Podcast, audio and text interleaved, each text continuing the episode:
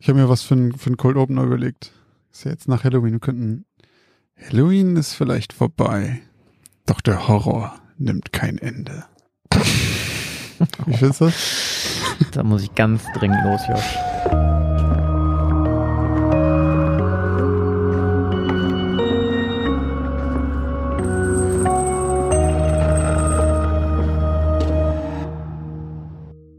Moin und herzlich willkommen zur 18. Folge von Geschichten aus dem Altbau, dem Grusel-Podcast mit mir, Josh Kliemann. Und mir, Christoph Wellbrock. Auch heute präsentieren wir euch mal wieder zwei unheimliche Geschichten, die, wie die meisten von euch wissen, entweder gruselig oder übernatürlich mysteriös oder auch einfach kaum zu glauben sind.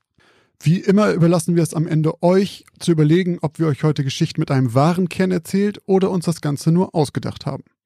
Bevor wir zu den Auflösungen der letzten Folge kommen, aber wie immer die bekannte Spoilerwarnung. Die neuen Geschichten beginnen ab 9 Minuten und 39. Zuerst lösen wir heute deine Geschichte vom letzten Mal auf, und zwar der Eindringling. Ähm, wir hatten wie immer euch bei Instagram gefragt, ob ihr glaubt, dass die Geschichte wahr oder falsch ist. Und von euch sagten 64 Prozent, die ist wahr und nur 36, sie ist falsch. Ah, das ist wieder so ein knappes Ergebnis. Ja, so, ja, also schon auf jeden Fall mehr, die glauben, es ist wahr, aber es ist nicht so weit auseinander. Die Geschichte der Eindringling, falls ihr euch nicht mehr erinnert, das ging um ein reiches Ehepaar, das wegen eines Unwetters zu Hause bleiben muss und einen Mann, der in ihrem Garten herumgeistert und irgendetwas vorhat und dann kommt alles doch etwas anders, als man denkt. Und ich glaube, diese sehr, sehr, sehr, sehr schön geschriebene Geschichte Mhm. mit den Perspektivwechseln ähm, hast du dir ausgedacht. Ich glaube, du hast deine Urlaubszeit genutzt und dir eine äh, spektakuläre äh, Spuk-Mystery-Geschichte ausgedacht. Vertraust du also nicht unseren Hörerinnen? Nee, und irgendwie Hörern? schon seit einer Weile nicht mehr. Äh, es- Josh bisher, hat kein Vertrauen zu euch, Leute. Nee, das meine ich nicht, aber bisher läuft man gut, wenn man sich den, ähm, den der geringen Anzahl an Experten anschließt aus unserem aus der, unserer Hörerschaft. Tja, das ging ziemlich schnell, deine Entscheidung. Und du hast recht. Ah ja. Diese Geschichte ist ausgedacht. Diese Geschichte habe ich mir genau wie du schon ähm, letzte Folge vermutet hast, hatte was mit meinem Urlaub zu tun. Denn auch ich war in einem, nein, ich war nicht in einer riesengroßen Villa, aber ich war ein bisschen ab vom Schuss. Und äh, Wolltest abends zur Oper mit deiner Freundin. auch das leider nicht, aber Plötzlich geht der Strom aber aus. es war so ein bisschen so, ein bisschen manchmal ein bisschen gewittrig, Regenstimmung. Es war so ein altes Haus, in dem ich äh, da die Zeit verbracht habe. Und ich hatte viel Zeit zu schreiben halt. Und ja, da habe ich dann mal einfach so ein bisschen einen vom Leder gezogen. aber wirklich. Ja, ja, freut mich auch, dass sie dir so gefallen hat, muss ich sagen. Ähm, ich fand sie auch irgendwie ganz, ganz cool. Ich will mich nicht selber loben, aber irgendwie fand ich das irgendwie dann nochmal so- beim Hören ganz gut so mit diesem, hatten wir glaube ich noch nicht, genau wie bei deiner Geschichte auch, da kommen wir aber gleich drauf, aber was wir noch nicht hatten bei uns war dieser Perspektivwechsel. Und jetzt ist das auch schon wieder so eine perfekte Überleitung und ich hätte es nicht sagen sollen, aber auch in deiner Geschichte hatten wir was, was zum ersten Mal ähm, eigentlich so Premiere war, denn du hattest eine Ich-Erzählung. Ja, ich hatte nicht Erzählung.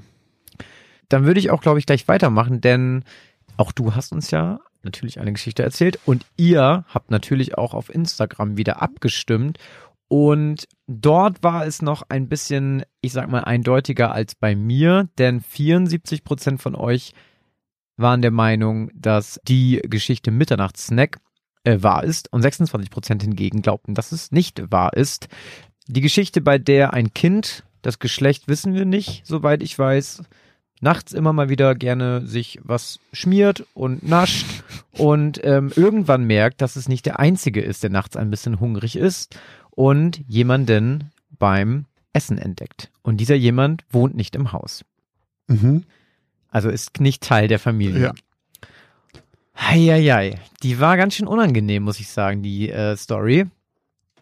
Vor allem, wo ich, ich glaube, ich habe mich hier auch schon irgendwie live geschüttelt, äh, als diese Maden da irgendwie oben rausgefallen sind. Ja. Und ähm, wenn man sowieso sehr sensibel auf Gerüche reagiert, äh, bin auch mal so Oh, gestankt. dann ist da echt so Kopfkino, also so, oh, so Gestank ist schon echt was Unangenehmes. Und als ich im äh, Altenheim Zivildienst machen musste, was da da manchmal durch die äh, Gänge zieht an Gerüchen, du. Mm. Naja, ich mach's, ich hab schon, ich komme schon wieder ins Reden. Ähm, boah, es war nicht einfach. Ich glaube, die Geschichte ist erfunden. Dann kannst du direkt mal wieder einen Euro rausholen. Boah, was? Nein. Ja, das, Wirklich? das kann dabei. Doch, warte mal, irgendwo in meiner Hosentasche, warte. Hier. So. Christoph muss richtig abkohlen hier in letzter Zeit. Das gefällt zweimal, mir. in, zweimal in Folge. Ja, richtig so. Also, diese Geschichte ist angeblich Grady Hendrix passiert. Das ist jemand, der das dann bei Twitter veröffentlicht hat irgendwann mal. Die Sache, was man dazu sagen muss, ist, der ist Autor von Horror- und Gruselromanen. So, was natürlich das alles wieder ein bisschen, ich habe es auch gelesen dachte so, naja, naja. Aber die Sache ist, dass sowas ähnliches auf jeden Fall in Amerika nicht so selten passiert, wie man denkt. Dadurch, dass die halt so riesengroße Lüftungsschächte haben oder auch so Spalten zwischen den Zimmern, zwischen den Räumen, weil Ja. die ja alle aus Holz gebaut sind mit so Spanplatten davor und so einem Krams. Das hat man schon öfter gehört, dass in so Abteilen oder Abseiten oder auf dem Dachboden irgendwelche Leute hausen. Das gibt's tatsächlich ziemlich häufig. Und das ist halt anscheinend diesem Grady Hendrix passiert. Also er hat äh, hoch und heilig geschworen, dass das so gewesen ist, angeblich in seiner Kindheit. Was vielleicht auch der Grund dafür sein könnte, dass er da, da irgendwie Horror- und Gruselromane geschrieben hat. Ich wurde noch darauf aufmerksam gemacht, dass es auch einen Film gibt, der heißt Within aus 2016, der sehr, sehr ähnlich klang. Und dann habe ich mir, ich kannte den nicht, dann habe ich mir den halt angeguckt und da geht's halt um äh, eine Familie, die zieht in ein Haus, deren Vorbesitzer plötzlich ohne Erklärung verschwunden sind. Und dann sehen sie immer wieder, wie Sachen plötzlich irgendwo anders stehen und Handabdrücke auf Flächen sind und es stellt sich raus, in den Lüftungsschächten wohnt jemand. Und es ist halt wirklich sehr, also auch wenn man den Trailer guckt, das ist sehr, sehr ähnlich und endet halt sehr viel brutaler, weil es halt ein Horrorfilm ist, so, die sind ja, die drehen irgendwann ganz schön ab. Ja, ich kannte den tatsächlich noch nicht und es ist, ich kann schon verstehen, dass man denkt, ich habe mich auf diesen Film beruht. Der Film beruht aber nicht auf der Geschichte. Nee, Zumindest nicht offiziell. nicht, dass man wüsste. Aber ich glaube halt, das ist nochmal ein Indiz mehr dafür, dass sowas nicht so selten ist und dass das halt so ein Teil, so eine Fiktion ist, die in Amerika nicht so unüblich ist. Alter Schwede, ey, das finde ich aber ganz schön, das finde ich jetzt noch, noch ein bisschen unangenehmer danach. Also, Es gibt doch- Stell dir mal vor, bei dir wohnt jemand im Haus und Ja, du weißt das nicht. Es gibt auch den Film The Boy, heißt das, glaube ich, mit so einem komischen Puppenjungen, der in den Wänden wohnt und dann irgendwann da rausbricht und sowas. Ja, oder Parasite. Ja, stimmt. Das hattest du ja gesagt danach. Das Ja. ist mir auch gar nicht, das habe ich nicht mal dran gedacht, aber stimmt, bei Parasite auch die Leute, die halt. Achso, Spoiler? Ach, Parasite. Ja, Wer den nicht geguckt hat, hat einfach jetzt schon. hat einfach Schuld. selber Schuld. Also. Den Und, man aber ja, aber vor allem das, das Geile ist ja dann, das habe ich glaube ich auch dir nach der, nachdem wir so ein bisschen überlegt haben, wie wir so die, wie wir unsere Titel wählen und so, Ja, habe ich ja dann den Namen auch nochmal irgendwie der Parasit. genannt, genau der Parasit, weil Ja. es passt halt perfekt und ich Ja. meine, das ist halt auch der Grund, warum Parasite Parasite heißt. Und Es dann gibt hat, viele hat, Gründe, warum Parasite Parasite heißt. ja ta tatsächlich ja, tatsächlich. Man, äh, genau, es ist nicht ganz klar, wer der Parasite dann am Ja. Ende ist, ne? Aber boah, das finde ich irgendwie echt. Das hätte ich nicht gedacht. Ich fand auch, ich habe das nur gelesen, ich bin da irgendwie drüber gestolpert und das gelesen und dachte dann erst so, wie unfassbar, wie auch das mit den Maden hat er so geschrieben. Und das ist schon einfach so hart widerlich. Aber wer wohnt denn, also mal ganz ehrlich, wer wohnt denn in einem Lüftungsschacht? Keine Ahnung. Also jetzt mal unabhängig davon, dass du arm bist, obdachlos bist, kein Geld hast, keine Mhm. Ahnung, was auch immer da die Umstände da sein können. Aber in einem Lüftungsschacht? ja, Willst du ich dich mein, nicht irgendwie bewegen? Also ich meine, jeder Mensch hat doch Vielleicht so einen der- Freiheitsdrang, oder Vielleicht nicht? ist er ja tagsüber unterwegs und kommt dann halt immer irgendwie, schleicht sich dann abends Boah. oder nachts da rein oder sowas. Und dann verreckt genau. er da oben im, boah, oh, ganz, ah, finde ich, ähm, ja. Vielleicht, vielleicht steckt er der auch fest. Vielleicht wollte der sich eigentlich bewegen, aber kam dann nicht mehr raus. Apropos feststecken. Schreibt mir in die Kommentare, wer von euch The Descent geguckt hat über Halloween. Wir haben ja Äh, schon ein paar Nachrichten gekriegt, dass die Leute die Filmempfehlung ganz gut fanden. ja, Ich bin, bin mal gespannt, ob Ey. sich irgendwer alle reingezogen hat. Ich habe übrigens noch dazu einen Fun Fact, denn äh, So. ich habe nämlich über Halloween tatsächlich nochmal Halloween geguckt. Und in dem Film Halloween, man glaubt es nicht, und das war nicht abgesprochen und das war reiner Zufall, gucken die The Thing. ja, die haben nämlich Geschmack in dem Ja. Film. Du hast direkt gesehen, dass er hier schön äh, eine Hommage an einen der Klassiker Ja. gibt. Jetzt machen wir eine kurze Werbeunterbrechung.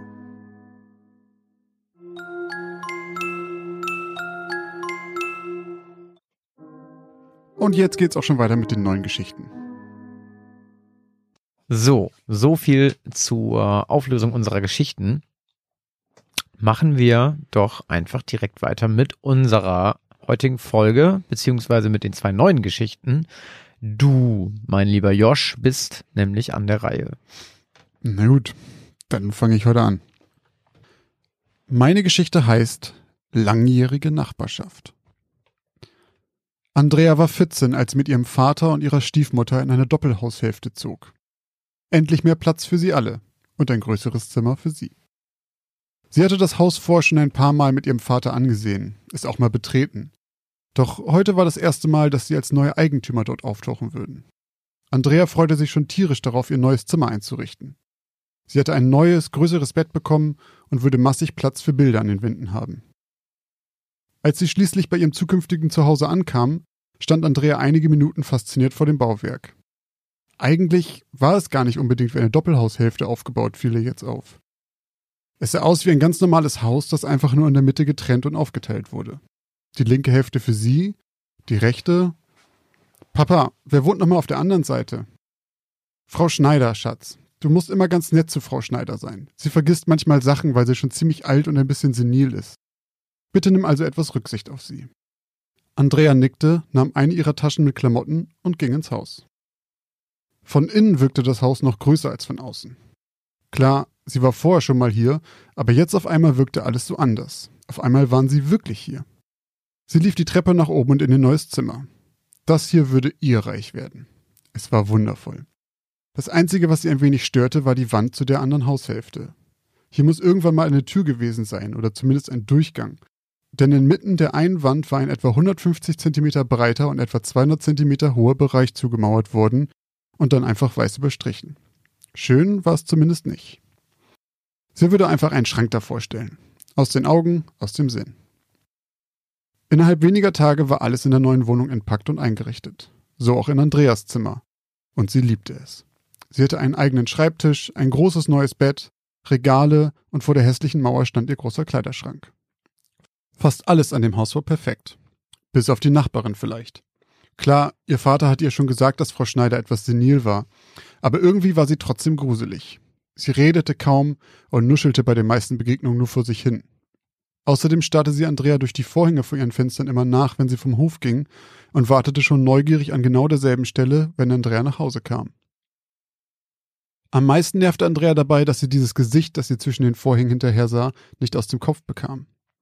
Immer und immer wieder sah sie vor ihrem inneren Auge die glubschende Rentnerin mit ihrer runzligen Stirn zwischen den dicken Stoffen hervorlugen. Nach ein paar Wochen schien sie sich jedoch daran zu gewöhnen. Sie dachte jetzt immer seltener an die etwas gruselige Frau Schneider von dem an und hatte sich in ihrem neuen Zimmer schon gut eingelebt. Doch seit kurzem schlief sie dafür merkwürdig unruhig. Zuerst merkte sie, dass ihre Haare morgens vom Hin- und Herrollen zerzauster waren als sonst. Dann fing sie an, nachts öfter aufzuwachen, jedoch ohne dass sie dann etwas sehen oder hören konnte, was sie aus dem Schlaf gerissen haben könnte. Zunächst schob sie es auf das neue Haus oder auf das neue Bett, doch es änderte nichts daran. Sie bekam zunehmend immer weniger Schlaf in der Nacht und war tagsüber immer müde. Etwa eine Woche später fing es dann plötzlich an. Andrea wachte wieder einmal aus einem unruhigen Dämmerschlaf auf. Sie drehte sich genervt im Bett um. Sie war doch so müde. Sie horchte in die Nacht. Nichts. Außer dem Rauschen des Windes vor ihrem Fenster. Das Geräusch beruhigte sie. Sie atmete tief durch und schloss wieder die Augen. Da zerfetzte ein markerschütternder Schrei die Stille. Andreas Körper machte einen panischen Ruck und sie richtete sich unwillkürlich auf wobei sie ein Wasserglas vom Nachttisch schleuderte und es klirrte gegen die Wand.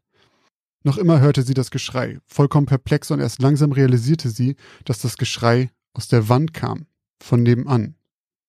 Dann muss das Frau Schneider sein.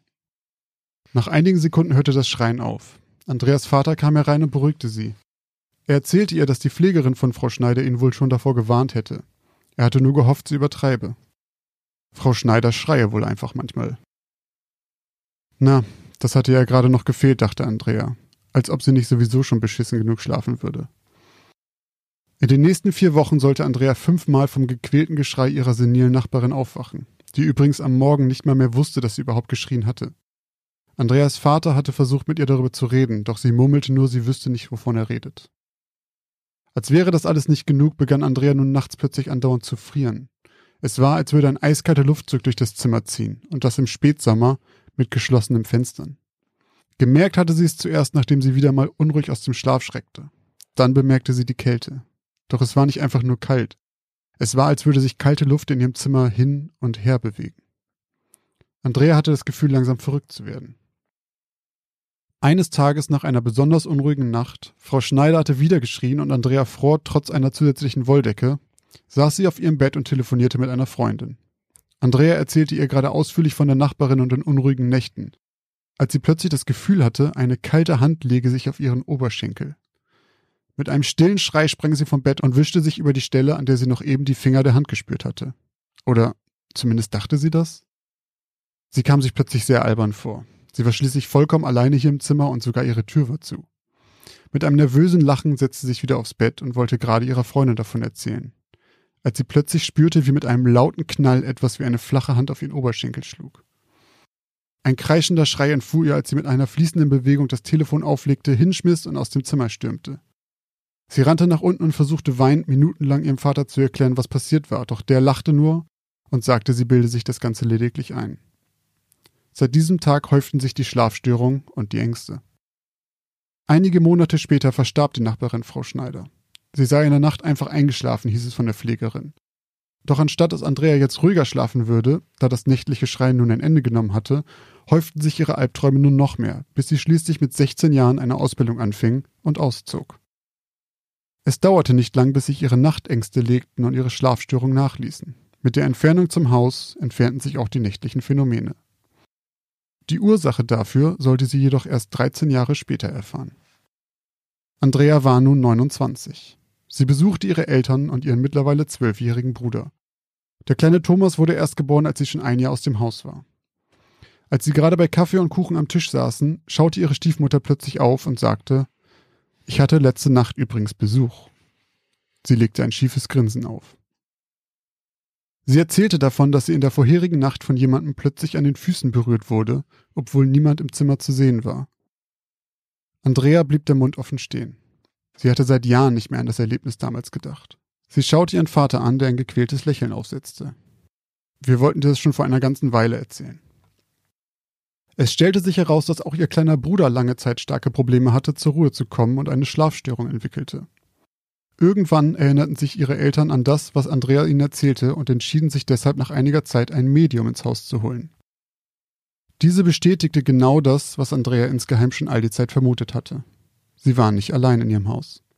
Das Medium stellte fest, dass in Andreas ehemaligen Zimmer der Geist eines unbekannten Mannes ruhelos umherstritt und dass der Geist der verstorbenen Frau Schneider in der Ecke des Zimmers ihres Bruders hockte. Auf Empfehlung des Mediums bat ihr Vater die Geister anschließend darum, sie dort in Ruhe leben zu lassen. Das war nun drei Jahre her, und seit drei Jahren schlief ihr kleiner Bruder ohne Probleme. Andrea war fassungslos. Sie wusste, was sie erlebt hatte. Sie erinnerte sich genau an das Geräusch, als die Hand auf ihren Oberschenkel schlug. Und trotzdem, diese Worte aus dem Mund ihres Vaters hörten sich so merkwürdig an. Sie stand auf und ging nach oben, nahm die Klinke der Tür zu ihrem alten Zimmer in die Hand, zögerte einen Moment und öffnete. Sie trat ein und setzte sich erschöpft auf ihr altes Bett, schaute sich im Zimmer um. Nach ein paar Minuten stand sie wieder auf und wollte gehen, als sie auf einmal einen kalten Lufthauch um ihre Beine spürte. Mhm. Das Ein war's. Kalter Lufthauch um ihre Beine. Also, aber was hat es jetzt mit dem zugemauerten Durchgang auf sich? Also ich schätze mal, dass das nicht Frau Schneider war. Dieser Schrei, der da aus der Wand kam. Mhm. Das war ja wahrscheinlich dann äh, der andere Geist. Da kann ich nicht so viel zu sagen. Aber warum hauntet dann der Geist von Frau Schneider das Nachbarhaus? Tja, vielleicht unerledigte Sachen nebenan. Noch ein bisschen, ein paar Eier und ein bisschen Mehl, was wir nicht zurückgegeben wurden. Ja, vielleicht. Hm, ja, fand ich sehr, sehr spannend. Ich habe, äh, war sehr, sehr, also ich bin ja immer still, wenn du was Das stimmt. vorliest, aber ich war sehr, ähm, was ist denn da mal ein Adjektiv, was man da sagen kann? Du alter Autor, sag mir doch mal eins. Lauschig. Ich war sehr lauschig. ja, hat mir gut gefallen. Schöne Geschichte. Das freut mich. Auch mal wieder was anderes. Fand ich gut. Mal wieder was im Haus. Spookiges im Haus. Ja, ja.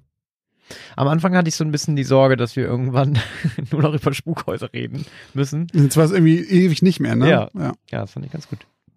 Aber wie gesagt, ich habe nicht, ich weiß nicht, warum Frau Schneider, was sie da zu suchen hat.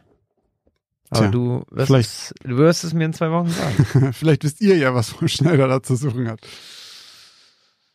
Gut, Okay. Dann gehen wir einfach direkt über zu deiner Geschichte, würde ich sagen, von heute. Sehr gerne. Das können wir gerne tun. Ich äh, werde sie euch jetzt präsentieren. Meine Geschichte heute heißt die Videl Questar. Keine 100 Meter konnte man durch die dicke Nebelsuppe gucken und William fragte sich, warum er überhaupt bei der Eiseskälte im Krähennest der Altea ausharren und spähen musste. Wie zum Geier sollten sie erstens überhaupt mitten im Pazifik, ohne konkrete Navigationsangaben, ein Schiff finden, was seit knapp zwei Wochen vermisst wurde und zweitens irgendetwas in diesem Nebel erkennen? William hauchte sich in die Handflächen und rubbelte seine Schultern. Er blickte herab auf das Holzdeck der Altea Grande. Die Decksjungen hatten bereits mit dem Schrubben des Decks begonnen und ein paar Matrosen schlitterten über die Planken in Richtung Unterdeck, um die Ladung des 42 Meter langen Dreimasters zu kontrollieren. Die Altea Grande war ein gewöhnliches Frachtschiff und wäre auch eigentlich schon vor zwei Tagen in Vancouver eingelaufen. Doch bevor sie ihren Löschplatz erreichen konnte, wurde die Mannschaft während eines kurzen Stops in San Francisco darum gebeten, nach der Videl Questar Ausschau zu halten, die seit knapp neun Tagen vermisst wurde und ebenfalls in Vancouver erwartet wurde. Laut eines Kapitäns eines weiteren Seglers sah man sie irgendwo auf der Route der Altea zum letzten Mal. Seit drei Tagen dümpelte die Mannschaft der Altea Grande unter dem Befehl von Captain Flint Peck nun im Pazifik und suchte vergebens nach der Videl Questa. William war das erste Mal im Krähennest. Höhenangst hatte er zwar keine, doch bei Temperaturen um die 6 Grad Celsius hätte er selbst bei klarer Sicht und Sonnenschein lieber darauf verzichtet, sich buchstäblich den Arsch abzufrieren. Williams dünne Uniform flatterte im Wind, als er seinen Blick hob und mit zusammengekniffenen Augen in die schier undurchdringliche Nebelwand starrte. Dann riss er plötzlich mit einem Mal die Augen auf und läutete hastig die Alarmglocke, die am Mast befestigt war. Etwa 40 Meter vor ihm und schätzungsweise 20 Meter Backbord entfernt durchstocherte der Mast eines fremden Schiffes mit zerrissenen Segeln die Nebelsuppe. Sofort wurden Kommandos erteilt und Matrosen und Decksjungen rannten hastig auf ihre Posten und taten, was man ihnen befahl. Die Gischt schwappte über die hölzerne Reling, während die Decksjungen damit beschäftigt waren, schweres Tauwerk mit der Altea Grande und dem fremden Schiff zu verknoten. Das Meer war rau an diesem Morgen, und der Wind sauste durch Williams Bart. Als er den letzten Meter der Takelage des Mastes heruntersprang, hörte er, wie jemand seinen Namen rief. Es war der Captain. William, der Bootsmann Smart, Horace und sechs weitere Matrosen bekamen den Auftrag, das Schiff zu bergen und zu identifizieren. Und während die Matrosen eifrig versuchten, den manövrierunfähigen Segler mit Bootshaken näher an das Tauwerk zu ziehen, sprangen William und Horace mit einem großen Satz über die aufgewühlte See auf das glitschige Deck des unbekannten Schiffes. Fast wäre William dabei auf dem nassen Deck ausgerutscht. Doch er konnte sich gerade noch mit einer Hand an der vom Salzwasser völlig aufgeweichten Takelage festhalten. Er schaute nach oben und sah das zerschlissene Hauptsegel im Wind flattern. Plötzlich packte ihn der Bootsmann Smart Horace am Arm und zog ihn wieder auf die Beine. Los, brummte der Bootsmann Smart. Da niemand auf ihr Rufen antwortete, starksten die beiden über das fast schon überflutete Deck zu den Kabinen. Die Tür zu den Unterkünften stand offen und im Eingang trieb eine Lenzpumpe. Ich gehe nach links und durchsuche Kombüse und Lazarett, flüsterte Horace. Geh du zur Kapitänskajüte. William nickte. Bis auf die offenen Türen und Luken und der leichten Überschwemmung an Deck war das Schiff eigentlich in einem guten Zustand. William sparte es sich nach der Mannschaft zu rufen. Das Segel war schon Hinweis genug gewesen, dass hier schon lange niemand mehr war. Aber warum nur? Wo war die Mannschaft? Und warum waren auch keinerlei Notsignale geflaggt worden? Mit einem leichten Unwohlsein zog sich William seine Stiefel aus und platschte barfuß durch den schmalen Gang zur Kabine des Kapitäns. Der Wind zog durch den schmalen Korridor, als William die Tür zur Kapitänskabine öffnete. Wie erwartet war sie verlassen. Er bahnte sich seinen Weg durch die Kabine in Richtung Kartentisch, vorbei am völlig durchnässten Bett des Kapitäns. Seltsam, dachte er. Die Kabine war anders als der Korridor, vom Wasser völlig unversehrt. Wieso war das Bett dann klitschnass, als hätte jemand einen Eimer Wasser darüber gegossen? Kopfschüttelnd blieb er über den mit Seekarten überzogenen Kartentisch stehen. Zirkel und Lineal lagen noch immer auf ihm und waren nicht heruntergefallen. Auch waren die Karten seltsamerweise nicht vom Wasser beschädigt worden. Dann entdeckte William unter dem Wust an Karten das Logbuch des Schiffes, und zum ersten Mal, seitdem er das Geisterschiff betreten hatte, erhellte sich seine Miene etwas. Logbuch Capitao Diego Cesar Silva Vidal Questa William konnte zwar kein Portugiesisch, allerdings war der letzte Eintrag des Logbuchs auf den 25. November 1872 datiert. Heute war der 5. Dezember. Es passte also, was der Captain in San Francisco erzählt hatte. Wieso hatte seit zehn Tagen niemand mehr etwas in das Logbuch geschrieben? Der letzte Eintrag sah aus wie eine Art Inventur der Ladung, die an Bord transportiert wurde. Aber von einem Notruf oder etwas, was zumindest für ein Unheil sprach, war nichts verzeichnet. Das alles war wirklich, das alles war völlig verworren. Auch suchte Williams vergebens nach dem Sextant und dem Chronometer, welche sich für gewöhnlich ausschließlich in der Kajüte des Kapitäns zusammen bei den Seekarten befanden. William fröstelte. Er sah an seinen nackten Beinen herunter auf seine Füße und ihm fiel auf, dass er gar keine Stiefel mehr trug. Er schaute sich noch einmal um. Die Kajüte war völlig intakt, weder verwüstet noch überschwemmt. Nur das Bett sah aus, als hätte man es mit einem Kübelwasser ertränkt. Er nahm das Logbuch an sich und ging zurück an Deck. Horace wartete bereits auf ihn. Er hatte die Schultern hochgezogen und pustete sich in die Hände. Der Nebel war nicht davongezogen. Obwohl die Altea mit der Videl Questar vertaut war, war sie nicht durch den Nebel zu erkennen. Nicht einmal der Mast der Videl Questar, der vielleicht gerade mal fünf bis sieben Meter hinter Horace sein musste, war zu sehen. Was gefunden? Raunte der Bootsmann smart. Das Logbuch. Es ist die Wiederquesta, antwortete William. Dachte ich mir. Nur ein Schiff besitzt diese Galeonsfigur. Wo zum Henker ist die Mannschaft? Die Kombüse sieht aus, als wäre sie von Kanonenfeuer durchlöchert worden. Überall liegt Geschirr auf dem Boden und der Herd ist aus seiner Stelle gerissen worden. Die Fracht hingegen ist völlig unversehrt. Da unten lagern an die 1500 Fässer mit weiß Gott was darin. Außerdem habe ich mir eben mal den Steuerstand angeschaut. Kompass und Schiffsuhr sind zerstört und das Rettungsboot ist auch verschwunden. Das hätte aber vielleicht gerade mal für 25 Personen gereicht. Ein Handelsschiff dieser Größe jedoch hat in der Regel eine Mannschaft von bis zu 150 Männern. Das passt doch alles nicht, Huxley. William nickte. Das passte wirklich alles ganz und gar nicht zusammen. Ein paar Stunden später hatte sich der Nebel endlich fast gänzlich verzogen und das Wetter war aufgeklärt. Auch die See hatte sich beruhigt und nur kleine Wellen schlugen sanft gegen den Bug der zwei Handelsschiffe. Die Mannschaft der Altea Grande hatte damit begonnen, die alten Segel der Videl einzuholen und die Ersatzsegel der Altea zu hissen. 40 Matrosen, 10 Decksjungen und ein Steuermann waren nötig, um den etwas angeschlagenen Schonerbrick mit zwei Masten sicher in den Hafen von Vancouver zu segeln. Eine Woche später erhielten die Männer und William ihren Extralohn für das Unterfangen und wurden außerordentlich für ihren Mut und ihre Erfahrenheit auf See gelobt und geehrt. Von der Mannschaft der Videl Questar hörte und sah man nie wieder etwas. Alle Männer wurden für tot erklärt und offiziell wurde von einem Unglück durch ein Unwetter gesprochen. William und alle Mitglieder der Crew der Altea Grande hingegen wussten jedoch, dass ein Sturm definitiv nicht verantwortlich für das Verschwinden der 150 Männer sein konnte. Ein weiteres Jahr verging. Ein Jahr, in dem die Videl Questar restauriert und repariert wurde, um sie wieder seetauglich zu machen. Anschließend wurde der 31 Meter lange Schonerbrick mit einem Verdrängungsvermögen von 282 Tonnen versteigert und die nächsten zwölf Jahre von den verschiedensten Eignern eingesetzt und wieder verkauft. 1885 jedoch fand die Videl Questar ihr Grab in den Tiefen, als sie von ihrem letzten Eigner, einem gewissen Bertram Ridley, mit einer Ladung von 30.000 Dosen Hundefutter vor der Küste von Acapulco versenkt wurde, um die Versicherung zu betrügen. Da das Schiff nicht sofort in den Tiefen des Ozeans versank, konnten die sehr schnell hinzugezogenen Beamten der Versicherung den Schwindel aufspüren und Mr. Ridley hinter Gitter bringen.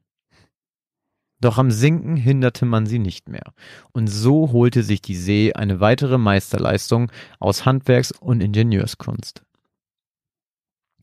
116 Jahre später barg der polnische Schiffshistoriker Adam Nowak ein Schiffswrack vor der Küste von Acapulco.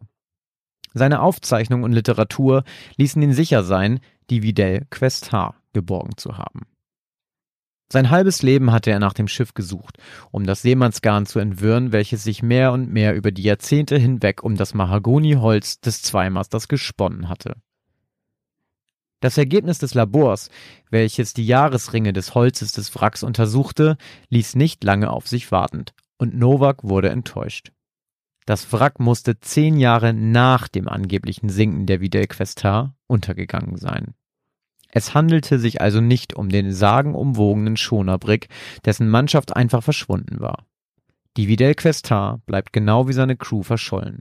Und bis heute ist weder geklärt, was mit dem Schiff und seiner Mannschaft passierte und welcher Segler, aus welchem Grund auch immer, von dem angeblichen Versicherungsbetrüger Bertram Ridley versenkt wurde.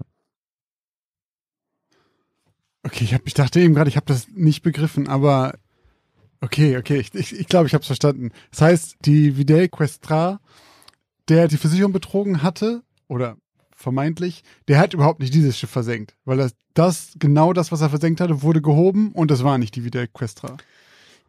Zumindest ist sich Adam Nowak sicher, dass er das Schiff barg, was dieser Versicherungsbetrüger versenkt hat.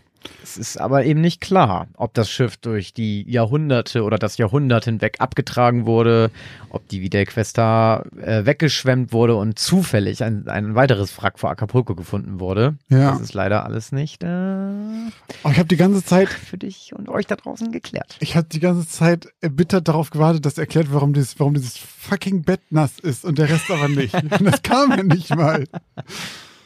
Ah, ich dachte die ganze Zeit, ich habe erst überlegt, vielleicht ist das eine Meerjungfrauengeschichte oder sowas. So eine See-Story, weißt du? Dann musste ich mehrere Male an äh, eins meiner absoluten Lieblingsspiele aller Zeiten denken. Und zwar, oh, ich weiß, es kommt, ähm, da, du hast mir ja letztes Mal dieses ja, Detektivspiel, ne? Ja, genau, Return of the Obra Dinn. Weil man da auch versicherungsmäßig unterwegs ist und da nämlich auch was passiert, so mit so Seekrams, möchte ich nicht spoilern. Und da musste ich halt mehrfach dran denken. Und dann dachte ich, vielleicht ist das irgendwie sowas mit sowas mystischem, wassermäßigen oder sowas. Ah, verdammt. okay, okay. Und dann war es halt so, okay, dann irgendwie ein Jahr später wurde es dann restauriert und so weiter. 113 Jahre später. Okay, what? Krass, war aber mega schön geschrieben. Ich kann mir richtig vorstellen, wie du so ein schönes Lexikon aufgeschlagen hast über, über nautische Begriffe und dann aber richtig ab vom Leder gezogen. Ja, ein bisschen recherchieren musste ich tatsächlich, ja. Aber jetzt habe ich bei meiner, Fun Fact, bei meiner ähm, Hoher See-Geschichte, die ich hatte, eine ja. ruhige See, wie du siehst, habe ja. ich auch erstmal, ich habe ewig lang äh, nach Schiffen gegoogelt, die so aufgebaut sind, wie ich das gerne hätte für meine Geschichte. Stimmt. Und dann habe ich geguckt, wie, wie schwer die sind, wofür werden die genutzt, wie teuer ist das, kann man das einfach so haben, wie nennt man diesen Raum hinten mit diesen Vorhängen, kann überhaupt Vorhänge sein? Ah, äh, es war auch ähnlich. Da war aber viel drin, da war viel drin, wo ich dachte so, also wo, wo ich auch, wo ich mir relativ sicher bin, dass es entweder nach, also dass es irgendwie nachgeguckt hast, weil das so perfekt passte. Da war nie nichts, also da sind so Geschichten, wenn die so ein bisschen in so einem Feld sind, mit dem man selber nichts zu tun hat, ist natürlich die Gefahr, dass plötzlich da ein Begriff genannt wird, wo man so drauf so hängen bleibt und denkt so, naja, was soll das jetzt sein? Das passt überhaupt nicht dazu. Aber es war sehr vollständig, sehr, sehr aus einem Eisen gegossen. Mein stolzer Moment war, als Steuerbord kam, dass, kam, dass ich wusste, nee, Backboard, Backboard dass das links ist. Ja weil ich merke es immer mit Steuer, das ist ein R hinten. Ja, bei mir ist es auch. Steuer ist bei mir im Alphabet näher am, also das S ist näher am R, deswegen so. ist es bei mir Steuer, also und es klingt Ich habe einfach rechts. nur im Kopf, ich habe einfach immer nur im Kopf, in dem Wort, was für rechts ist, ist ein R drin. Steuerbord, ja. Genau. Backboard. Ja, aber das ist ja Board, haben ja beide. Ja. Ist ein R mehr drin. Ja, so. Und deswegen weiß ich immer Backboard und ich so, was ist das andere? Steuerbord? Nee, das ist rechts. Aber hat mir, das ist auch komisch, dass man das sagt, oder? Steuerbord und Backboard. Warum sagen die nicht einfach nach links? Aber ist ja genauso wie Knoten. Die benutzen ja auch immer noch Knoten und so weiter. Nee, hat mir aber sehr, sehr gut gefallen. Ich fand schon wieder man merkt einen Trend bei dir zum malerischen Schreiben. Das Fandest du? Fandest du das dieses Mal auch? Naja, was heißt, also das andere war sehr viel malerischer vom letzten Mal, aber das war diesmal schon wieder sehr, halt, was ich meinte, aus einem Guss. Das war so, Mhm. ich, ich bin da an nichts hängen geblieben in der Geschichte. und Das hat mir sehr gefallen. Sehr gut. Dann habe ich ja alles richtig gemacht, Ja. um dich zu pleasen. Und das ist doch das Wichtigste. Am wichtigsten ist, dass Josh zufrieden ist mit deiner Geschichte. Ja, ist, das, ist mir, auch- das ist mir auch am wichtigsten. Hm, ist tatsächlich. Hallo, wenn hier mein Co-Pilot äh, das nicht gut findet, dann äh, Brauchst du es da rau- draußen gar nicht erst Pfeil bieten. präsentieren. Ja, genau. Da, äh, das ist nämlich übrigens bei uns so, äh, was ihr nämlich nicht wisst.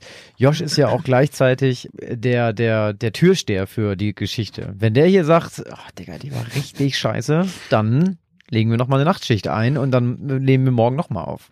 Dann wird vor allen Dingen eiskalt die Schere eingesetzt. Da kommen komplette Absätze raus aus der Geschichte. so zwei Minuten. Es war bisher einfach noch nie notwendig. Die Geschichten haben einfach ein Niveau, da muss ich nicht viel mäkeln. Ja, soviel zu meiner Geschichte. Wir hatten auch noch ein kleines Event vergangenes Wochenende. Halloween. Halloween, genau. Und wir haben ja in der letzten Folge und der letzten Oktoberfolge euch ja auch ein paar Filmtipps mit auf den Weg gegeben. Wie habt ihr denn Halloween gefeiert? Habt ihr es überhaupt gefeiert? Seid ihr von Tür zu Tür gezogen? Wahrscheinlich nicht. Durftet ihr wahrscheinlich nicht, aus aktuellen Gründen. Aber ihr habt bestimmt den ein oder anderen Film euch reingezogen.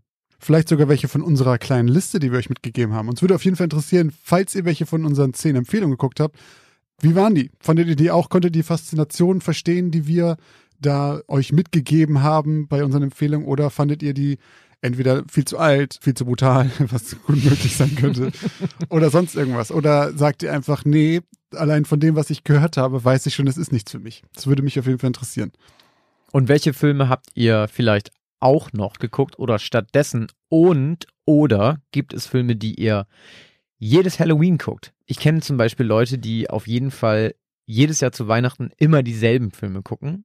Zum Naja, Beispiel safe, Herr der Ringe, oder Die Kevin allein Hard, zu Haus. Kevin allein zu Hause, Die Hard, Ja. der Grinch, keine Ahnung. Also habt ihr Filme, die ihr regelmäßig zu Halloween guckt? Immer den gleichen Trash-Film, wie ihr guckt jedes Jahr ähm, hier Sharknado oder so, keine Ahnung. Typischer Halloween-Film. Aber mich würde auch zum Beispiel interessieren, ob ihr noch Geheimtipps habt. Ich meine, Geheimtipps ist ja so eine Sache, das gibt es ja heutzutage in Zeiten des Internets kaum noch, weil wenn irgendwas gut ist, dann setzt sich das schon durch. Aber vielleicht gibt es ja irgendwas, auf das ihr schwört, irgendeinen Film, wo ihr sagt, der ist komplett unterrepräsentiert da draußen. Dann immer her damit. Wir wollen Neues sehen. Wir wollen Sachen sehen, die sonst keiner geguckt hat. Genau.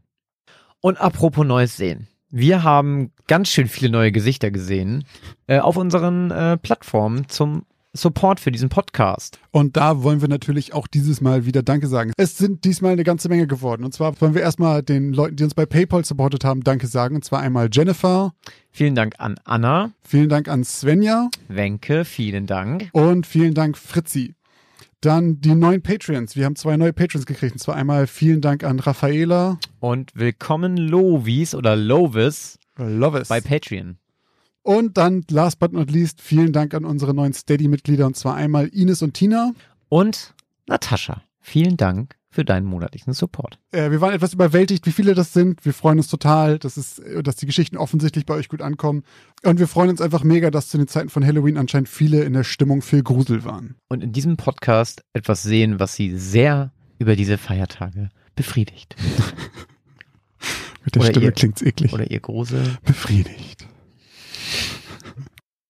Und damit war's das für heute schon wieder, für Folge Nummer 18. Fast, denn wenn wir schon über Supporter und Supporterinnen reden, dann müssen wir natürlich auch noch alle unsere Hörerinnen und Hörer daran erinnern, dass es uns auf Patreon und Steady gibt. Zwei Plattformen, auf denen ihr uns supporten könnt. Wenn ihr das tun wollt, dann könnt ihr einfach dem Link in unseren Linktree folgen. Den findet ihr in unserer Bio bei Instagram oder auf unserem Twitter-Account oder in unserem Blog auf Podigy. Da könnt ihr uns supporten oder wenn ihr das nicht wollt, monatlich, dann könnt ihr uns auch einfach bei PayPal unterstützen. Auch diesen Link findet ihr eben genau da, wo ihr die anderen Links auch findet im Linktree. Oder falls ihr uns nicht finanziell unterstützen wollt oder könnt, könnt ihr uns natürlich auch anders helfen.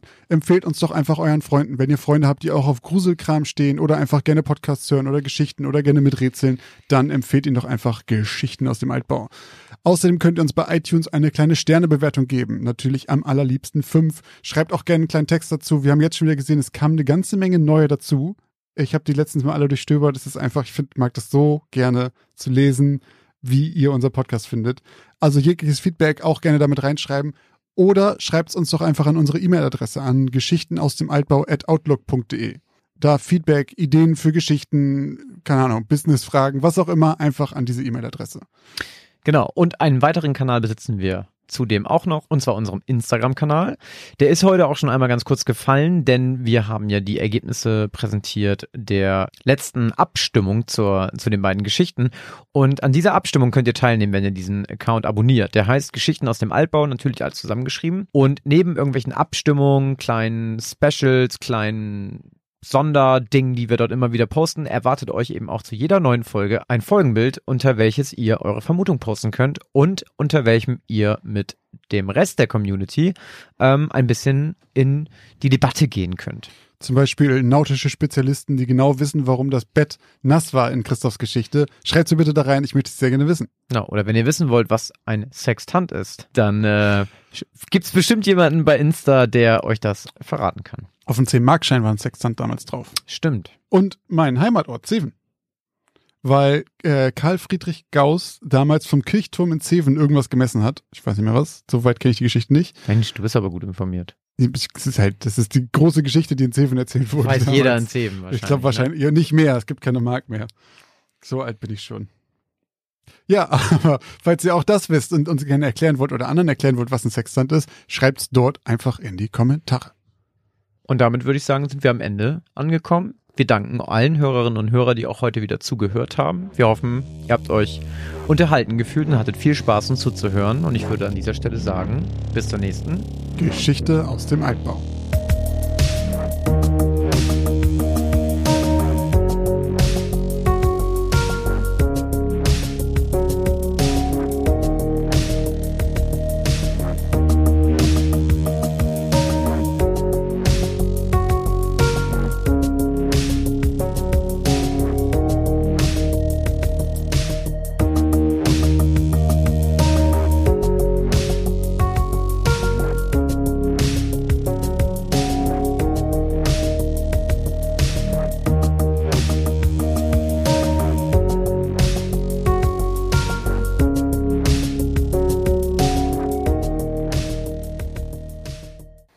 Vegane Produkte folgt ihr jetzt. Leute, da folgt ihr aber wirklich dem Falschen.